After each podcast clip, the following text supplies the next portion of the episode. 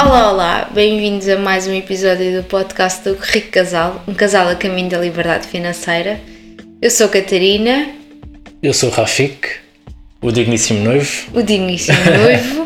Sejam bem-vindos aqui a mais um episódio do nosso podcast. E hoje, acho que hoje começa o podcast um bocado chateado, irritado. Pois está, estás irritado. Estou, estou muito tenso. Porquê? Sim. Porque estamos cansados, Estamos cansados. Porque ele teve a montar aqui esta parafernália toda de coisas, microfones, luzes, câmara Já e nem sempre.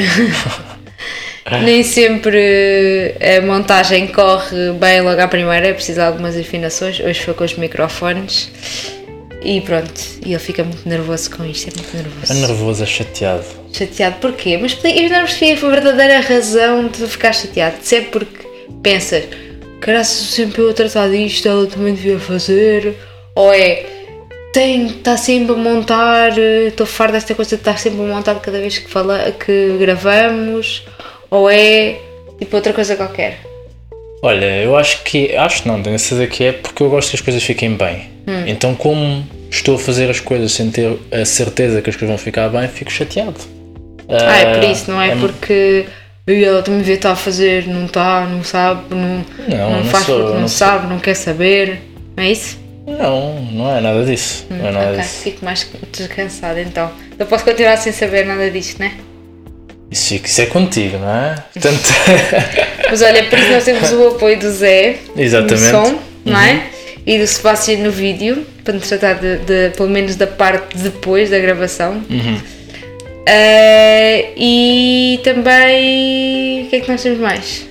temos o YouTube, temos o Spotify, portanto, se estás a ver no YouTube, eh, não te esqueças de seguir o canal e deixares o teu gosto neste vídeo, eh, de ativar as notificações. Se estiveres a ver, a ver neste caso não, a ouvir no Spotify ou em qualquer outra plataforma de streaming, Um, aproveita e carrega aí no botão de- das, das classificações. Uh, no Spotify tens, a- tens o de 0 a 5, não é? Estrelas. Uh, dá 5 estrelas porque com este nível de irritação eu preciso das 5 estrelas. para motivar. Para além disso, temos a nossa querida GoParity. Para quem ainda não ouviu falar, a GoParity é uma plataforma de investimento sustentável. Ou seja, vocês podem investir em projetos de sustentabilidade, instalação de painéis solares é, é o mais comum, mas existem outros também. E temos o cupom, não é? Sim, sim, basicamente temos um cupão em que tu podes utilizar um, 5 euros que a GoParity te dá para tu poderes fazer o teu, o teu primeiro investimento um, em qualquer um destes projetos.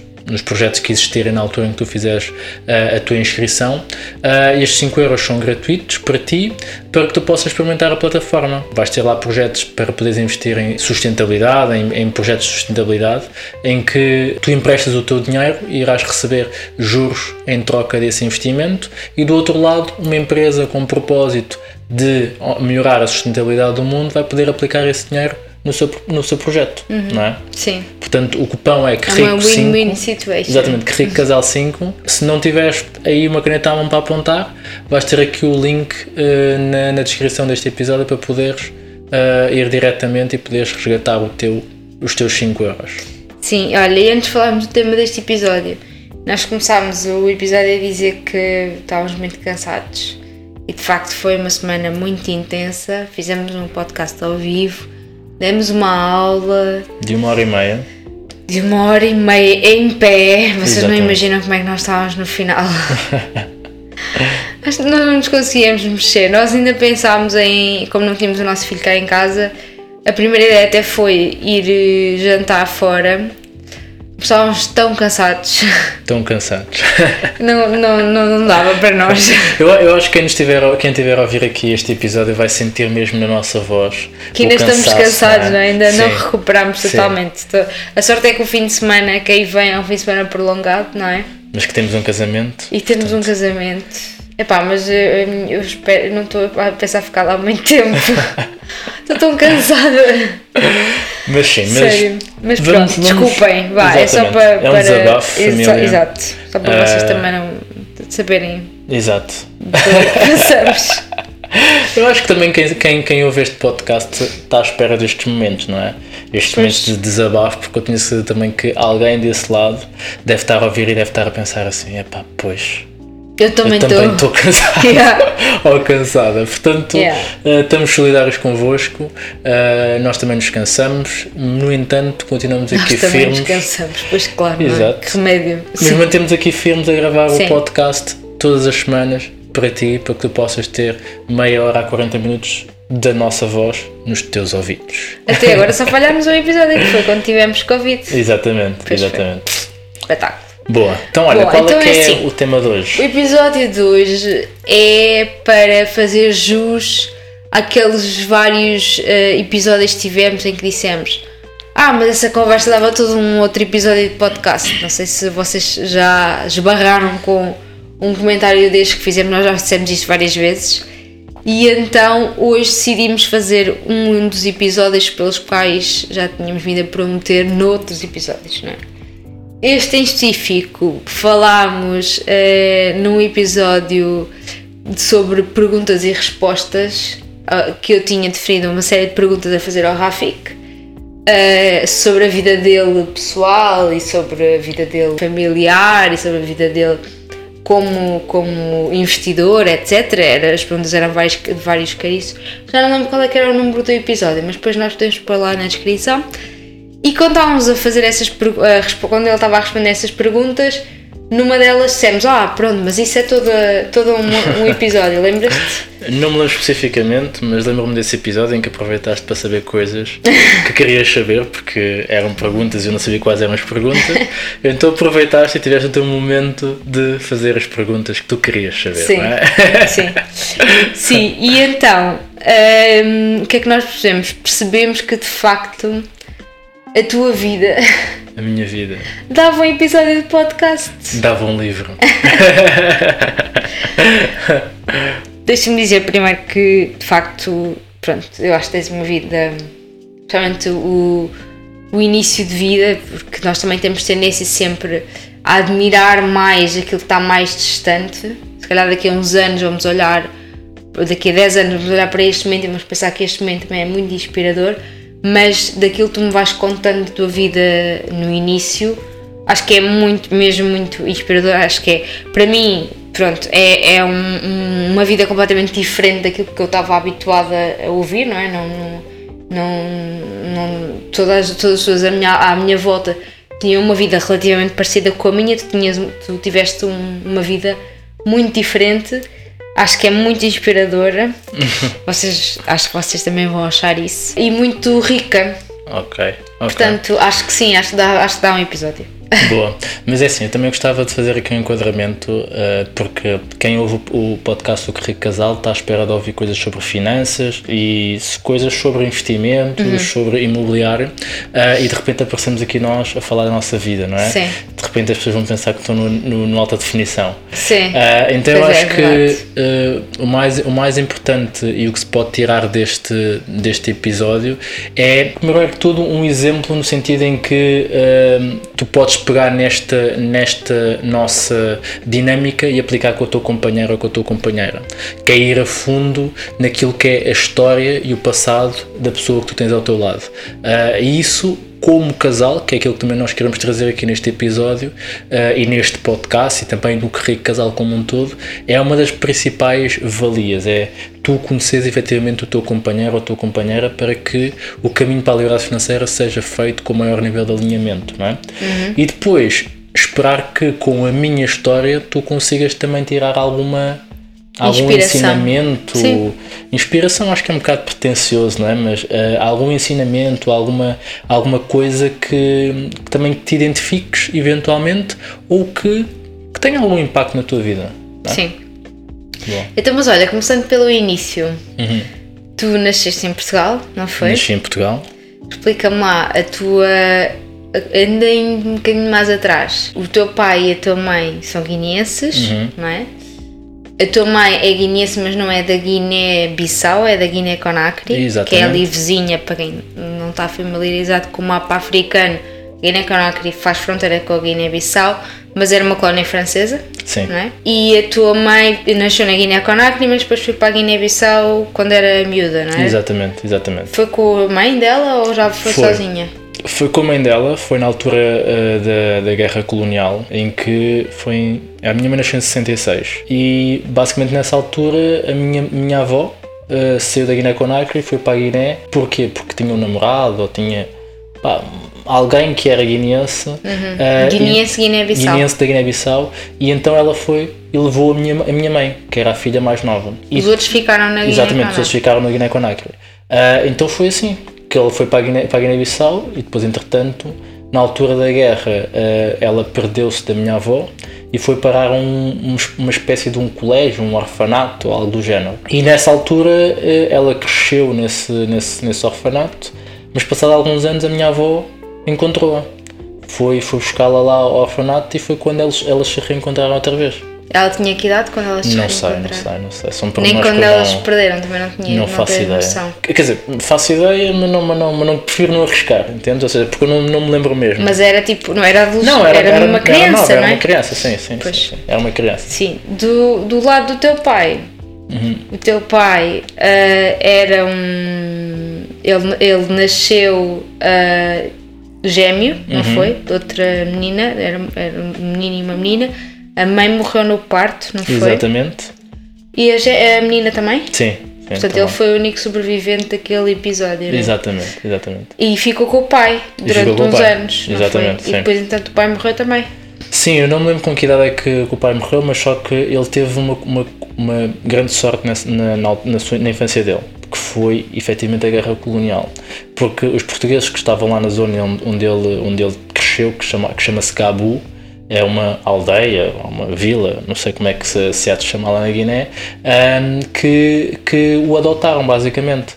Então ele cresceu eh, junto dos militares portugueses eh, que, que gostavam muito dele e de alguma forma o apoiaram e ajudaram enquanto ele era miúdo eh, a crescer nessa fase. Sim. Deixa-me só fazer aqui o paralelismo para aquilo que é a minha realidade. Eu quando eu estudei num, num colégio eh, católico até ao nono ano e tinha este colégio tinha uma, um internato, ou seja, havia miúdos que ficavam, não tinham, não viviam ali em Coimbra eh, e então ficavam, dormiam lá numa residência, pronto. E como tinham internato, havia imensos, imensos africanos que vinham, principalmente angolanos, acho eu, que ficavam lá no internato portanto, ta- e estavam no colégio connosco. Mas todos eles, sem exceção, eh, eram ou filhos de ministros ou filhos. eram todos super ricos. Pronto. Sim. E a ideia que eu tinha sempre era que eh, africanos que vi- que estavam em Portugal e que estavam ali naqueles meios, ou seja, que partilhavam o mesmo meio que eu, eram todos filhos, eram todos ricos, portanto, eram todos, ok, eram africanos, mas eram africanos privilegiados. Ok. Pronto. Ah, e depois, tu já vais explicar um bocadinho mais a tua história, né? Ok. Tu aparentemente, depois quando tu explicares, vocês vão achar, ah, ok, mas ele também se calhar também era africano privilegiado. Mas a verdade é que pelo background dos teus pais não eram africanos privilegiados. Não, à, partida. Quer dizer, eh, o teu pai foi, é órfão, não é? sim. Adotado por português, Sim. mas é um órfão. E a tua mãe, na prática, acabou por ficar órfã, né? Durante Sim, tempos, sim, sim. Mas é assim, eu, eu- quando, eu, quando, eu, quando olho para trás e vejo a história, a história dos meus pais, eles foram um bocado a exceção, porque estás a falar de eh, filhos de ministros e tudo mais, e o meu pai acabou por ser efetivamente eh, fazer parte de, da política eh, e acabou por chegar, chegar longe. Mas à partida nada, nada te fazia prever essa situação. Pois não é isso. Uh, mas de alguma forma, eu como eu costumo dizer, eu sou um bocado fruto, eu e a minha irmã, não é? ou as minhas irmãs, somos frutos de, um- de um, de um caminho de sorte Sim. uh, do meu pai e da minha mãe. Porque à partida não era, não era esse o suposto caminho, porque muitos outros tiveram, tiveram essa situação e poucos foram, ou a minoria foi aqueles que conseguiram, por exemplo, chegar e ter, por exemplo, um filho. Uh, eventualmente como eu, que está aqui sentado no, no centro de Lisboa a gravar um podcast e a, a pensar em ter uh, uma, um caminho para a liberdade financeira. Sim. É? Sim, mas pronto, continuando aqui a história dos teus pais, pronto, eles entretanto depois foram crescendo, não é? Algo, conheceram-se alguns, eles conheceram-se na Guiné? Não sabes? Olha, eu acho que sim, eu acho que foi na Guiné que foi a seguir ao meu pai ter voltado eh, do Brasil, eh, porque ele foi estudar para o Brasil. Pois, o teu pai foi voltou- estudar para o Brasil, eu também fui estudar para Cuba. Cuba, exatamente. E foi depois, quando os dois regressaram, que eles se conheceram. Exatamente, é? sim, sim, sim. Pronto. Uh, a tua mãe ficou grávida, não foi? Sim, exatamente. Pronto. E decidiram vir, vir ter aqui. a Foi a tua mãe que decidiu ou o teu pai que decidiu? Não, foi o meu pai que decidiu, porque a minha mãe não conhecia eh, Portugal, o meu pai já Ah, a pois. conhecia. Eh, Ela falava português? Eu acho que não. Porque, porque ela, não, tanto que hoje não fala muito bem português, né? Portanto, Ah, sim, ok. na altura, Sim. na altura eh, não falava, de certeza. Portanto, ela veio para Portugal grávida de ti, sozinha, não é? Porque o teu Sozinha. pai continuou na Guiné, porque ele na altura já era ministro. Ou já não era estava... ministro, mas estava na política, estava lá naquela vida louca de, de quem quer mudar um país que, que é difícil Se de mudar. note não é? ainda hoje é difícil de mudar, não é? Pois. Sim. Ah, e então ela veio sozinha, grávida e mal falava português. Exatamente. Falava exatamente. francês.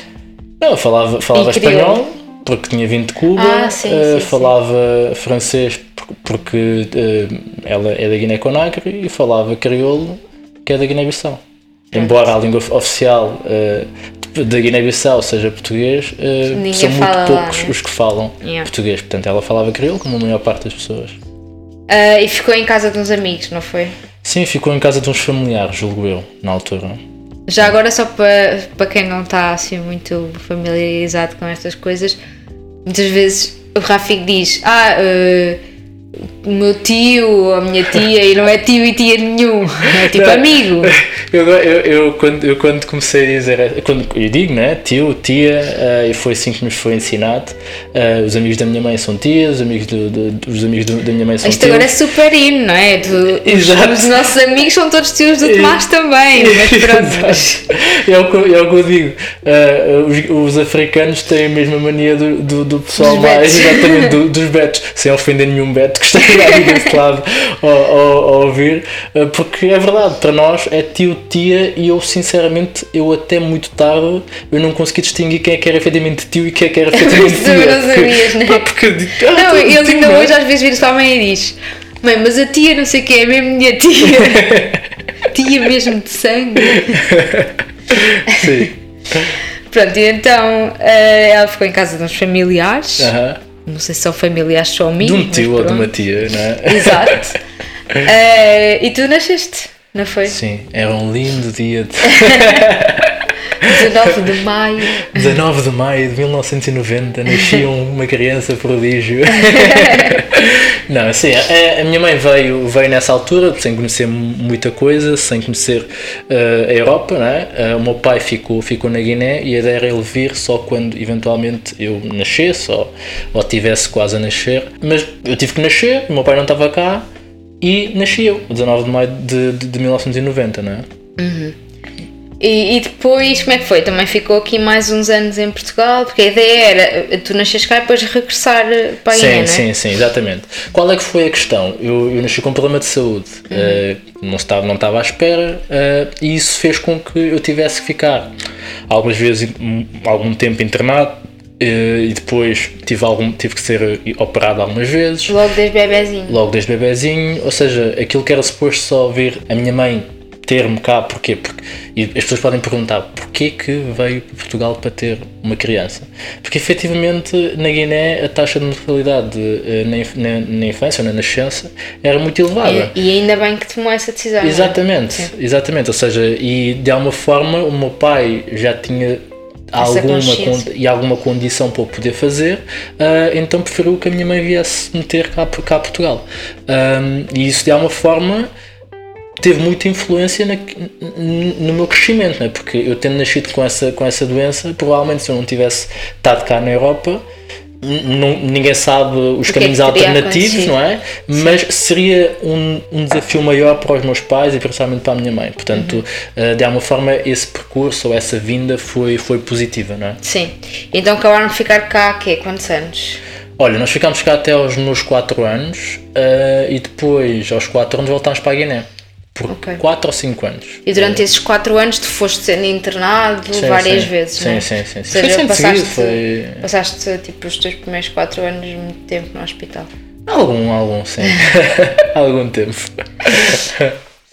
E então depois, aos 4 anos, regressaste à Guiné, foi? Sim, sim. sim. Regressaste, quer dizer, para ti foi conhecer a Guiné, não é? Porque não Sim, porque eu não conhecias. tinha ido ainda. E aos 4 anos fui. eh, e foi e foi porquê? Porque, entretanto, o meu pai, com a história da política, não, não estava cá. Minha mãe chegou um dia em que se fartou e disse assim: "Epá, eu preciso estar ao, ao pé do meu marido.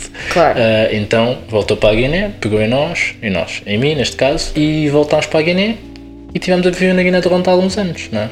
Viveram durante quanto tempo na Guiné? Até aos meus 8 anos. Portanto, foram mais 4 anos. Sim, Entretanto, nasceu a tua irmã lá. Entretanto, nasceu a minha irmã lá. Também, com, 97. também houve problemas com o nascimento da tua irmã, É não verdade, é? verdade. E problemas do quê? Da Guiné. não Pois é? foi. Ou seja, porque a parte, a parte daquilo que é um, um parto normal cá, cá em Portugal, lá eh, existe muita negligência. Então Sim. houve negligência no parto e então houve ali toda uma complicação com a minha mãe, com a minha irmã Sim. eh, e por aí A fora. tua mãe teve muito mal, não é? Teve. Teve muito mal, Sim. teve internada, teve assim muito tempo, eh, muito tempo hospitalizada, então pá, foi, foi um período assim mais foi, complicado, sim. não é? Sim, realmente agora pensando bem, não tinha realizado isso. Os dois partos que a tua mãe teve Sim. foram complicados, não é? Sim, sim, foram. Por isso é que eu digo que ela é uma guerreira, não é? Yeah. Sim, mesmo. Malta, vocês estão, estão a ouvir isto e eu não estou preparado para aquilo, para aquilo que, que, que a Catarina está-me aqui a, a- a colocar. Portanto, nós, nós sentámos à mesa só para perceber o enquadramento. Isto aqui não é nada preparado e se sentir algum nervosismo na resposta é porque eu não estou bem preparado para aquilo que, que ela sei, vai explorar. eu sinto que ele, que ele está a ter- vai tentar conter-se, a pensar: "Ah, meu Deus, eu posso mesmo dizer isto. Não, e não só isso, eu pensar assim, quem está desse lado se calhar quer mesmo ouvir isto, não quer, tipo, então vá, mas vá, seguimos, seguimos. Pronto, e então, vocês estiveram na Guiné durante até os teus 8 anos, não é? Exatamente, até 98. Fizeste lá a escola, estiveste lá na. Felizmente, escola portuguesa. Escola portuguesa. eh, mais uma vez, é o que eu digo, ou seja, embora, embora, embora o início do meu pai, ou seja, do nascimento do meu pai não tenha sido eh, propriamente abastado, de alguma forma ele, teve, ele não teve sorte, ele trabalhou muito de forma a poder nos dar condições para Sim. que nós, eh, eu e a minha irmã, pudéssemos estar uns passos à frente. Então, eu, por exemplo, na Guiné eu estudei na escola portuguesa, que era o programa escolar português, não é? Então, de alguma forma, eu, eu não estava naquelas escolas que às vezes se vê na televisão, que é um banco e terra batida ah, e um professor ah, com, sei lá, com um giz num quadro pendurado. Sim, com... a mexer em livros de há Exatamente. 10 anos atrás. Exatamente. Uhum. Eu, eu tive esse privilégio e isso, isso fez diferença também depois do meu percurso escolar cá em Portugal, porque eu quando vim, de alguma forma, a adaptação foi muito mais fácil do que outro miúdo qualquer que venha da Guiné nessas circunstâncias. Sim. E durante esses 4 anos não houve assim grandes percalços, tirando as cicatrizes todas que tu tens de andar lá a brincar na rua. Não, os, os percalços nenhum, epá, eu acho que é assim. ah, eu, existe uma diferença muito grande entre o que é brincar em África e o que é brincar na Europa. Ah, e brincar em África, efetivamente, é isso: é tipo ah, subir às árvores, ah, tipo comer mangas diretamente da árvore, ou seja, ir buscar a árvore e comer, cajus, aquilo que as pessoas cá chamam caju, que é o, que é o caroço. Para nós existe uma fruta debaixo do caroço, então é mesmo uma fruta e dá para fazer sumo de caju. então é toda uma vivência diferente. Goiaba, por exemplo, ir diretamente à árvore comer goiaba. Ou seja, é, é uma vivência de rua. Sim. E eu, mais uma vez, ou seja, eu era aquele miúdo que, como tinha vindo da Europa, os meus amigos todos Eras um andavam. nojentinho. Era um bocado. Ai, não acredito. Ainda um hoje bocado. és, na verdade, eu agora percebo. Mas Nunca vou- percebi isso e pensava, fogo, mas ele Mas não, era, mas, mas não era, mas não era na comida. Quer dizer, eu nu- eu nunca Não, gostei, nunca gostei não de da comida mesmo. Mas eu tinha a cena de eh, os meus amigos todos Quem é o andavam africano tipo, que não gosta de papaya? Nunca sei Eu, entender. Mas eh, eu, por exemplo, eu como tinha vindo da Europa, os meus amigos andavam descalços na rua, pá, porque queriam, não é? Andavam descalços, não sei o quê, e eu não conseguia andar descalço, então eu queria me entrosar e tipo, ir descalçar, não sei o quê, mas depois era aquele muito tipo. Doía, né? Doía, eu sei quê. Então, tipo, estava lá, estava toda a gente tipo, a jogar a bola descalço e estava eu de sapatilhas a jogar a bola. Então era esse miúdo. Mas pronto, não houve percalço até um Não. dia, né? Sim, até um dia, ou seja, em 98 eh, houve uma guerra civil na Guiné-Bissau.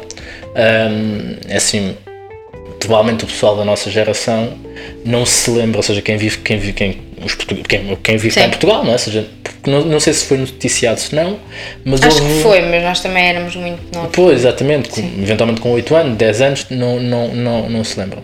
Mas houve uma guerra civil eh, na Guiné-Bissau em que, como a maior parte dos países em África, houve eh, a revolução e houve a independência da Guiné-Bissau. Depois do, da guerra colonial. Exatamente, e vai para lá um ditador, não é? Ou seja, vai para lá uma pessoa que vai com bons princípios, mas depois perdura no tempo.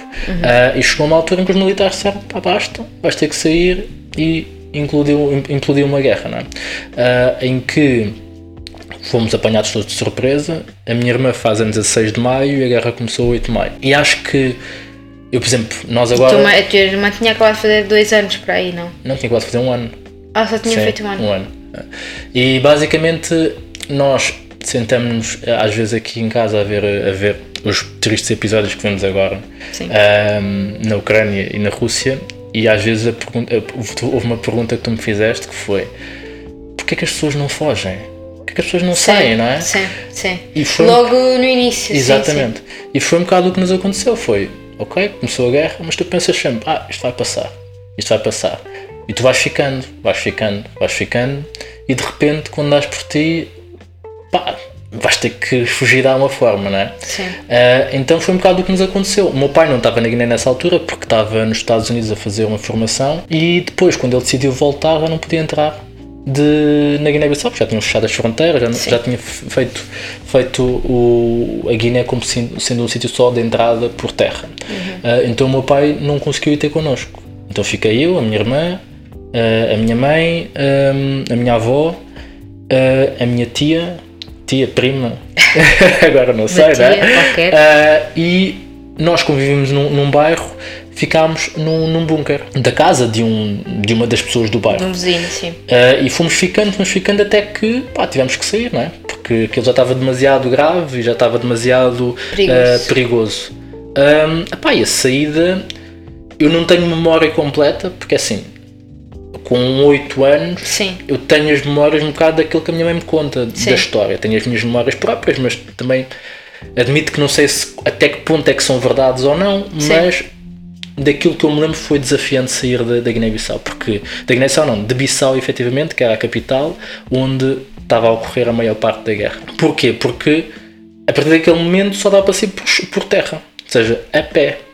Ah, então aquilo que aconteceu foi. ah, decidiu-se uma madrugada qualquer sair ah, de, de Bissau e foi tudo a pé até, um, até à fronteira de Bissau para, ah, ou seja, a zona já de não guerra.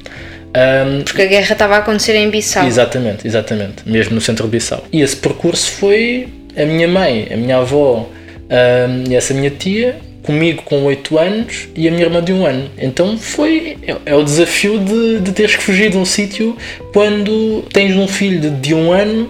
Tens um Sim. filho de 8 anos, tens uma, uma mãe, isto estou a falar da posição da minha mãe, não é? Sim. Tens uma mãe que é a minha avó com problemas, com problemas cardíacos, ah, pá, e tens que fugir, não é? Então ah, foi, foi ali um período complicado. Mas vocês saíram tipo em caravana, não é? Ou seja, Sim, foram sim, um sim, grupo grande de pessoas Exatamente. saiu. E depois, mas estavam a sair para onde? Imagina, é tipo, era do género, tipo, estávamos aqui em Lisboa e sair para, em direção, por exemplo, a Torres Vedras. Ok. Tipo, vais por Odivelas, Louros e não sei o quê e tens que Ainda sair... foi vários dias a andar, Não, então. não, foi, foi um dia, mas foram tipo cerca de 30 km para tipo nesse dia.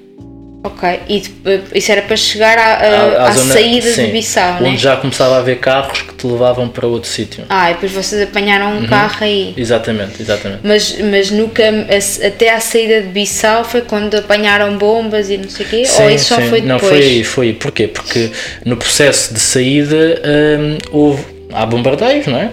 Ah, e bombardearam um, um paiol, que é basicamente um, um um espaço, armazém um de armazém armas, de armas. Ah, e quando, se- quando um armazém de armas ah, incendeia, não é? O que acontece é balas para todo lado, não é? Que é, que é o normal nessa circunstância e isso apanhou parte dessa caravana. Então foi um período um bocado atribulado, porque nesse momento eu perdi-me da minha mãe, hum, porquê? Porque estava um outro senhor que eu chamava tio, que eu não sei se era meu tio, não é? Ah, mas que, com quem eu fiquei durante esse período e só encontrei a minha mãe e a, e a- e a- e a minha avó passado, ou seja, já nos 30 km uh, no fim, ou seja, no fim Já dessa chegar caminhada. ao- à zona dos sim, carros. sim, né? sim, sim, sim, sim, sim, Ok. sim, sim. Pronto, e depois aí encontraste outra vez a tua mãe. Eu encontrei outra vez a minha mãe. É tipo aquelas imagens que nós vemos quando os ucranianos chegam à fronteira e, os, e, e revêem os familiares que estavam- que tinham ficado para trás, foi mais ou menos. Eu acho que sim, porque eu, não, eu vou-te ser sincero, eu não tenho muita memória, porque assim, o nosso cérebro também tem uma coisa boa, que é faz shutdown a algumas coisas, Sim. não é? Ah, então, isto aqui que eu estou a contar até é coisas misturadas coisas que eu me lembro e coisas que a minha mãe me contou. Ok. Ah, então foi isso. Depois lá nos encontramos, lá conseguimos apanhar um carro, fomos para uma outra, uma outra cidade, que é, que é a cidade natal do meu pai. Ah, dormimos lá uma noite, uma noite, ou não sei quantas noites, dormimos lá algum tempo, ahm, até decidimos sair e ir para Dakar. Ah, que é a capital do Senegal, à exatamente. fronteira com a Guiné-Bissau. Exatamente, boa! Ah, e quando saímos da Guiné-Bissau, nós saímos como refugiados. Né? Nós estamos a fugir de um sítio em guerra e, como refugiado, tu tens as condições de um refugiado, que é basicamente dormir num, num sítio que, pá, no armazém. Ou, por exemplo, num, num ginásio ah, em que está toda a gente a dormir no chão Pá, e, e é isso, é, é, é a tua condição como refugiado, não é? E depois, daí, lá conseguimos encontrar o meu pai. Estava no Senegal, estava, estava no Senegal estava em Dakar eh, e fomos ter com ele. E depois foram, vieram para Portugal aí. Não, ainda fomos para Gâmbia, ficámos algum tempo em Gâmbia e só depois viemos para Portugal.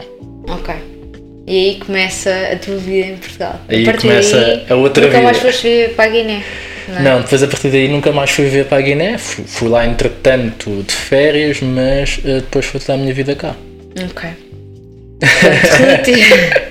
E está fechado o capítulo Guiné. Sim, sim, sim, sim. Ah, e relativamente à tua vida em Portugal, tu, ah, o teu pai teve cá há uns tempos, mas depois voltou para a Guiné, não foi? Foi deve ter sido até as coisas estabiliza- estabilizarem Sim, lá. mas foi muito pouco tempo. Eh, Ok. Ele assim que teve a oportunidade de ir foi porque é assim, qual é que é, qual é que é a filosofia do meu pai e eu acredito da maior parte dos guineenses dessa geração é que tu viste independência acontecer e tu queres um país melhor e quando vês que as coisas não acontecem tu sentes quase hum, uma missão de ir fazer, fazer melhor pelo teu país Eh, então o meu pai sempre se envolveu muito na política sempre se envolveu muito na, com essa vontade de fazer melhor mas é sempre uma limitação, não é? Sim. E, e é Sozinho assim, também não faz nada, né? sim, epá, e, e pode não ter sido o melhor para a Guiné-Bissau, ou seja, Uhum. eu, eu não, não quero pintar aqui a coisa como sendo tipo, meu pai é um herói, foi para a Guiné Sim. e fez e não sei o quê. Não, é, é, é tão simples quanto ele tinha essa missão e tentou fazer da melhor forma possível a parte dele. Uhum. Eh, embora a Guiné esteja como está, eh, mas é o que é, não é? Sim. E eu também ficou aqui sozinha com duas crianças, né? E vocês foram viver para onde? Olha, andámos em vários sítios, porque como nós não tínhamos raízes cá, cá, cá em Portugal, nós eh, viemos e tivemos, eh, sei lá, numa casa de uma. De uma Uma tia. não, não era de uma tia, era de uma ex de de uma ex-patroa da minha mãe quando estivemos cá a viver, eh, Ok. quando eu era miúdo, eh, em Alvalade. Eh, depois eh, saímos de Alvalade, fomos para, para não fomos para o Cacém primeiro, eh, para, as para a casa de um tio, nessa altura. Depois saímos dessa casa desse tio e, e fomos para, para a casa eh, de um outro tio na Damaia, eh, até que houve condições para comprarmos uma casa eh, em Queluz, no Monte Abrão. Ah, Que é a casa onde a tua mãe ainda vive hoje. Exatamente, exatamente. Exatamente. E como é que foi? Ela, ela trabalhava, é isso? Ela Sim, começou logo a sim, trabalhar? sim, sim, sim, começou a A trabalhar. trabalhar no sítio onde ela trabalha hoje Exatamente, também, né? desde essa altura. Ah, e vocês tinham, tu devias ter para aí 8 ou 9 anos, né? Sim, ou seja, em 98 tinha 8 anos, 99, 9. Sim. E a tua irmã tinha aí 3 anos, Sim, 2 porque ela é de anos. 97, sim. Sim. E como é que, ah, como é que vocês faziam? Ela, ela, a tua irmã estava na, na creche, é isso? Ou seja, Uhum. Sim. a tua mãe acabou por, por que se ter que se organizar a trabalhar e a tomar conta de vocês ao mesmo tempo, né? Sim, porque imagina, eu já, tinha, eu já ia para a escola, né? Uh, então, de alguma forma, eu nessa altura eu já tinha algum nível de independência, não é? Mas ias para a escola como? Tu tinhas 9 anos, não é? Sim, sim. Ia de, ia de comboio quando vivia, quando, quando vivia no. Ah, ok, eu esqueci-me de dizer. Fomos para o Cacém, mas ainda estivemos no Montebrão e Ok. por isso é que eu fiz a minha escola no Montebrão antes de, antes de ir para a, para a. E depois, quando fui para a da Maia, já não quis mudar de escola porque já tinha feito amigos, então eu da da Maia eu ia de comboio com 8, 9 anos, né? 9, não, 8 não. Mas ias com a tua mãe no comboio? Não, ia sozinho de Ias comboio. sozinho de manhã, Sim. que às 8 da manhã. Sim, para a escola, ia para, até às 8, às oito tinha que entrar, portanto na primária Sim. era assim. Ah, então ah, eu ia, eu ia pá, de comboio, hum, ia pá, com a minha mochilinha às costas, com os meus 9, 9, 9 10 anos até, porque como eu entretanto estudei na escola portuguesa, mas quando vim para cá tive que repetir um ano, porque percurso normal escolar Uhum. Sim. é acaba, as aulas acabam em junho e como a guerra começou em maio, Sim. o meu terceiro ano Não foi terminado. Uhum. não foi terminado. Então, quando eu volto, quando viemos para Portugal, a minha mãe disse: olha, vais repetir o terceiro ano, porque Sim. é uma forma também de reforçares eh, os conhecimentos que tens a nível do, do, do português e tudo mais. Então, eu tive sempre um ano atrasado. Então, eu com 10 anos, que era o suposto quinto ano, eu estava no quarto. Ok. Então, era com 10 anos que eu fazia este percurso, de ir para a escola, não sei o quê, não sei o que mais. Uhum. É. Ias sozinho para a escola. Ia sozinho para a escola. E a tua mãe, como é que fazia com a tua irmã? Ela deixava na creche? Sim, sim. sim. Ok. Na altura na Damaia havia lá uma ama, não sei o quê, e ela ficava lá na ama. Entretanto, depois, quando nós fomos crescendo, hum, foi mudando um bocado a responsabilidade, dependendo do nível de trabalho que a minha mãe tinha que ter. Então, às vezes, tinha que assumir a responsabilidade de levar a minha irmã e, e coisas assim do género. É. Com 10 anos.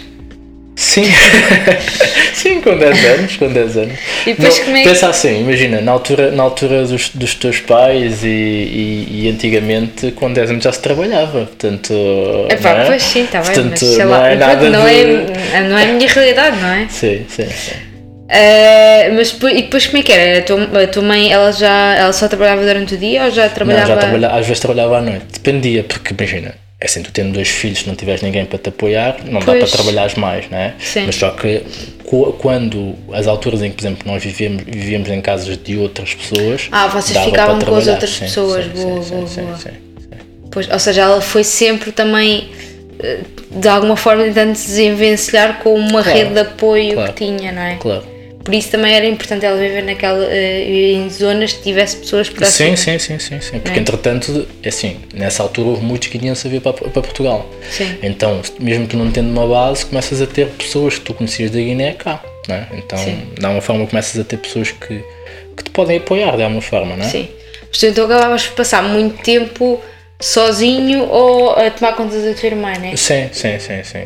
Eu depois, quando fui para o quinto ano, eu entrei para o atletismo eh, e então aí eu passava mesmo a maior parte do meu tempo tipo fora, porque os treinos eram às 6 da tarde, eh, as aulas acabavam às vezes à uma, então tipo eu da uma às 6 não podia voltar para casa, então ficava ali, eu ia Na jogar a rua? bola. Não, na rua Sim. não, porque eu tinha amigos que ia para a casa dos amigos e pá, e como miúdo naquela altura, e para quem é, é da linha de Sintra, para quem é ali da zona do Montabrão, entende que pá, 10, 11, 12 anos, eu não conheço outras realidades, atenção, não quero tipo, dizer que é só essa zona, mas pá, tu andas na rua e vais jogar a bola e é tipo, pá, só ao final do dia é tipo, que. agora, agora que nós somos pais, e mesmo quando nós não éramos, não te faz confusão pensar que tu não sabes onde é que está o teu filho durante a maior parte da tarde. O que sabes o que é que eu penso? É que tu nessa altura não tinhas hipótese, não é? Pois, Não havia telemóveis. Sim. Portanto, se não havia, quando tu não tens hipótese, nem sequer pensas que isso é um problema. É? Ah, aqui- eu lembro perfeitamente que o, o meu melhor amigo, eh, que eu ficava muito, muito tempo na casa dele, aquilo que ele tinha que fazer quando chegava a casa era ligar para o trabalho da mãe. Mas só quando chegasse a casa é que ia ao telefone fixo ligar mas para o tele- tinha essa coisa, Mas ou seja, a, tua- coisa. a mãe dele sabia que se ele não ligasse, Sim. alguma coisa se passava. À partida sim, mas tipo, pá, às vezes esquecia, se lá Mas o a não sermão, sei- sabia. Não, mas também. Isto para mim faz imensa confusão, desculpa, Não, não, claro. não Não, é? e repara, assim, nós hoje somos pais eh, e eu percebo que eh, a realidade em que, eu, em que eu cresci não é uma realidade que eu quero que o meu filho cresça. Não é? Ou seja, eu não quero que o, que o meu filho eh, passe o dia todo na rua a jogar futebol eh, pá, só porque sim, não é? Eu quero que ele jogue futebol, mas pá, não, não é mesmo a circunstância, não é? Sim. Tipo, então, e ent- e mesmo aquela coisa de pá, Hoje em dia, mesmo quando o meu filho tiver, eh, sei lá, 15, 16, 17, 18 anos, pá, ele estar a andar de comboio sozinho, pá, eu, eu vou ficar sempre preocupado. Sim. Mas é como eu te digo, é, é uma questão de. É uma questão de hipótese. Quando tu não tens hipótese de outro caminho, aquele é o caminho normal. E portanto tu não te preocupas porque nem sequer há espaço para preocupação, não é? Ou seja, vou-me preocupar com o quê se não consigo fazer? Sim. Né? Então nós preocupamos com coisas que são hipótese, que é ah, o meu filho vai para o colégio vai para a escola pública. Só, só me preocupo com Sim. isto porque eu sei que existe Porque a possibilidade de haver existe escola, escola. Sim, é verdade, o colégio. Sim. Porque se não, se não houver essa possibilidade, nem sequer me preocupo. Sim, Entende? sim. Pá, mas para mim o que mais me fascina é o facto de, pronto, enfim, tu na verdade, por condições da vida, não tiveste assim propriamente apoio dos teus pais, ou seja, os teus pais não estavam lá Uhum. sempre, não é? Não estavam, eles não faziam os trabalhos de casa contigo. E, e ainda tinhas a responsabilidade da tua irmã muitas vezes. E mesmo assim tu conseguiste ir sendo bom aluno, não é? Conseguiste Sim, ir sim, sim, eh, sim. Tendo, tendo boas notas, conseguiste eh, ter, estar, eh, aliás, a tua escola, tenho ideia, tu me dizes uma vez que a tua escola até fazia aquela separação dos bons e dos Sim, maus sim, alunos sim, e tu ficavas nas, nas- ficaste na turma dos bons, não foi? Sim, sim. Eh, conseguiste ir para a faculdade, conseguiste pagar a faculdade. Sim, a Tu, trabalhar. tu trabalhar ao, ao mesmo tempo estavas a pagar a Exatamente, faculdade. num call center. E ainda estavas a fazer a, atletismo a a a faculdade. vender TV Cabo. não me lembro. Era TV Cabo? Era a, a Cabo Visão.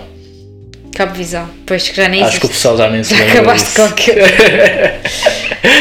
Pá, acho mesmo extraordinário como é que normalmente muitas vezes as, as pessoas dizem ah hum, aquele, aquele rapaz ou aquela rapariga entrou num caminho da margem não querem não querem ir a extremos né Uhum. mas não teve o caminho um caminho certo porque os pais não lhe ligavam nenhuma Pá, não estou a dizer que eu também não te ligava nenhuma, nem que o teu pai não te ligava De nenhuma, tudo, mas sim. eles, eles, obviamente que tinham, que, que tinham muito. Que, que te estimavam muito e que tinham muita preocupação contigo, mas simplesmente não puderam estar presentes eh, contigo. Sim, imagina. eu- o- é como eu digo, é assim, se, se, se eles pudessem, eles estavam. Eles Pois. não estavam porque não podiam. Sim. E portanto, eu também, o, o, o meu papel, isso também vem de educação, por isso é que eu digo que isto não, não vem de mim, não fui eu como miúdo que acordei e disse assim, agora eu vou para a escola sozinho, nem, nem vou ser responsável. tata.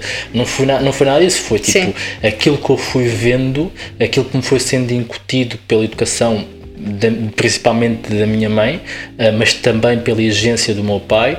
Sim, de- sempre que tu tinhas. Sim. sempre- tu dizias. Como é que era? Tu tinhas sempre boas notas e ele dizia sempre que. Sim, ou seja, ele sempre foi exigente, que é um 3 tipo, era mau, Sim. tipo, ah, um 4 é tipo. é, o que é que estás a fazer, não é? Tens que ter 5 é a tua obrigação. Então, de alguma forma, isso sempre, foi, sempre me foi incutido no sentido de fazer sempre melhor. Ahm, e acho que isso moldou um bocado pá, o caminho, não é? Que é, eu via a minha mãe trabalhar muito, muitas horas, portanto, eu tinha que fazer o meu papel também dentro de casa, não é? Ah, de alguma forma, eu também era a figura masculina de, de casa, então de alguma Pois. forma tinha que assumir também esse papel.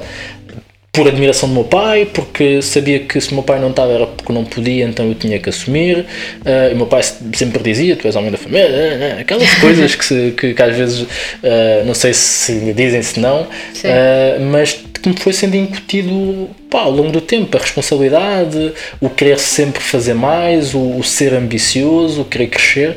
Então eu acho que foi isso também que, pá, isso e como é óbvio, uma boa pitada de sorte, né? porque eu podia ter feito tudo e mais alguma coisa, podia ter feito mais e não estar aqui. Né? Sim. Eh, então, de alguma forma, fui tendo sorte, eh, primeiro de, de, de ter, por exemplo, tido os, alguns professores que tive, por ter tido amigos que tive, por ter entrado para o atletismo, ou seja, fui tendo ali algumas, alguns empurrõezinhos que me mantiveram ali no, no caminho. Eu fui conhecendo pessoas que também me motivaram, que me incentivaram e por aí fora. Portanto, eu acho que isso não pode ser deixado de lado, não é? Sim, mas é isso. Eu acho que a principal mensagem da tua história de vida é essa. É, é, na verdade, não há, não, há, não há desculpas, não é? Tipo, eh, as coisas. Não é por, por, por existir uma determinada condição, de passares por uma guerra, tu.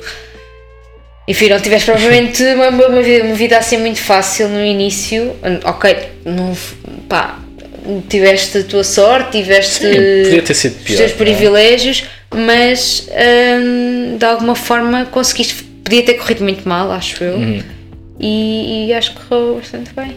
E acho. É assim, que isso até, é agora, uma grande até lição. agora, até agora tem Sim. corrido bem, felizmente, Sim. não é? Acho que. ah, é assim, é- eu sempre fui ambicioso, mas. Pá, há, há coisas que fui conquistando e nós fomos conquistando também ah, como, como família que, pá, que, me, que eu não imaginava tipo, possível. E eu vejo isso muito também mesmo com um grupo, com o meu grupo de amigos mais próximo, o meu núcleo, que nós fizemos um- um- uma jornada e um, um crescimento ah, que, que à partida nenhum de nós à partida se esperava esperava que disso. fizesse. Eu acho que isso deveu-se também muito a essa conexão. E eu acredito que quem nos está a ouvir também ah, deva ter um bocado essa sensação que é ah, o núcleo de amigos ou o ambiente, os ambientes que frequentaram Sim. definiram muito aquilo que eles são hoje. Ah, então eu diria que houve aqui alguns pilares relevantes no meu, no meu crescimento, ou seja, se houver alguma coisa a absorver daqui, eu diria que são princípios. Ah, e acho que um dos, um dos principais princípios é o, o primeiro, o ambiente, ou seja, o quando tu ah, controlas o teu ambiente onde tu estás, tu aumentas a probabilidade de sucesso. E por isso é que hoje em dia a nossa discussão entre colégio ah, e escola, escola pública, de alguma forma, ficou mais amenizada porque nós entendemos isto, que Sim. existem ambientes em que existe maior probabilidade de sucesso no nosso filho. Um, o outro, pá, acho que o exemplo da minha mãe incutiu em mim também uma, uma necessidade quase de provar Não falhar. não é? Exatamente, não falhar. Pá, e depois acho que a responsabilidade desde muito cedo, que às vezes se Ou os seja, pais deixa-me só fazer não é? aqui um, um parênteses que é, às vezes os pais têm muita tendência a esconder os problemas, não Exatamente. é? A proteger os filhos dos problemas.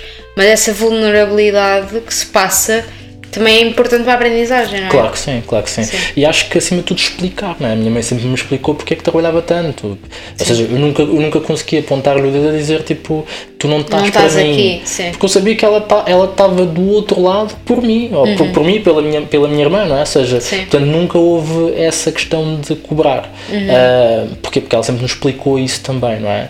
Ah, depois, assim, eu acho que a responsabilidade que eu às vezes acho que e isso é uma coisa que nós temos de ter muito cuidado com o nosso filho, é nós temos que lhe incutir o sentido de responsabilidade e acima de tudo deixar que ele falhe e que, e que, pá, que se eleja, não é? Que, que, que cometa os seus erros e que assuma a responsabilidade por isso, porque é muito fácil eu dizer isto agora, mas quando acontecer vai ser muito difícil agir, porque eu Sim. sei, assim agora somos pais e sabemos que ele chora e tu, o teu primeiro instinto é, É ir lá lá, não é? sim. Ah, e tu sabes que eu tenho muito aquela posição de não, deixa, -o, deixa ver até onde é que ele vai.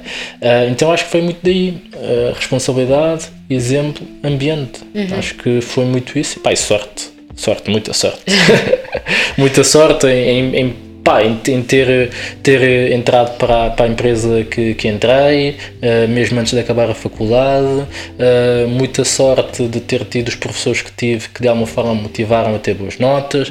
Ah, muita sorte de nunca ter sido assaltado pá, ao, longo, ao longo da minha. Nunca da foste minha... saltar? Já, já tive um momento, mas não fui roubado. Ok. Eu depois explico isso. Isso, é, isso dá uma história para outro, Outro. episódio.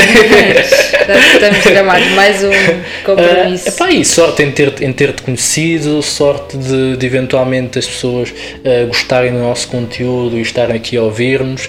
E, e- e é isto, ou seja, dá uma forma, um, a coisa vai-se fazendo sem tirar a nossa parte de responsabilidade de tentar fazer e de arriscar e procurar mais, mas pá, eu acho que, acho que é isto. Não- acho que eu, sabes, eu sinto-me eu sinto-me privilegiado de estar aqui, sei que conquistei aquilo que, que nós temos, ah, mas acima de tudo também não tenho muito medo de me colocar numa posição de, de vulnerabilidade e de alguém dizer do género ah, pois, mas isso, isso é normal, porque eu sei que existem outras pessoas com história bem pior que a minha e, e, e tipo aquilo que se chama o delta, né? ou seja, a variação entre o sítio em que estavam e o sítio em que estão Sim. muito maior e portanto é sem pretenciosismo nenhum. Isto é quase uma terapia para nós mas é uma terapia em que mais 500 pessoas que ouvem o nosso, o nosso podcast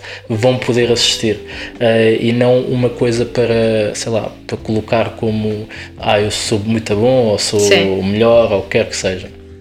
Faz sentido? Faz. Era isto, nós queríamos contar-vos um bocadinho aqui a história do Rafik. Uh, espero que tenham gostado. espero que se tenham sentido inspirados, apesar de ele não querer passar essa, essa ideia. Uh, e tá, não é? É isso, acho, acho que, é, que é assim. isto.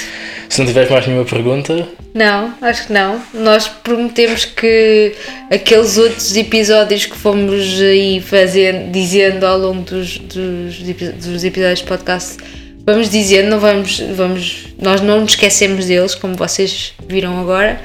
Uh, vão aparecendo e pronto. É isso. E está tudo. Tá? Sim. Beijinhos. Abraços. E muitos palhaços. Tchau. Tchau.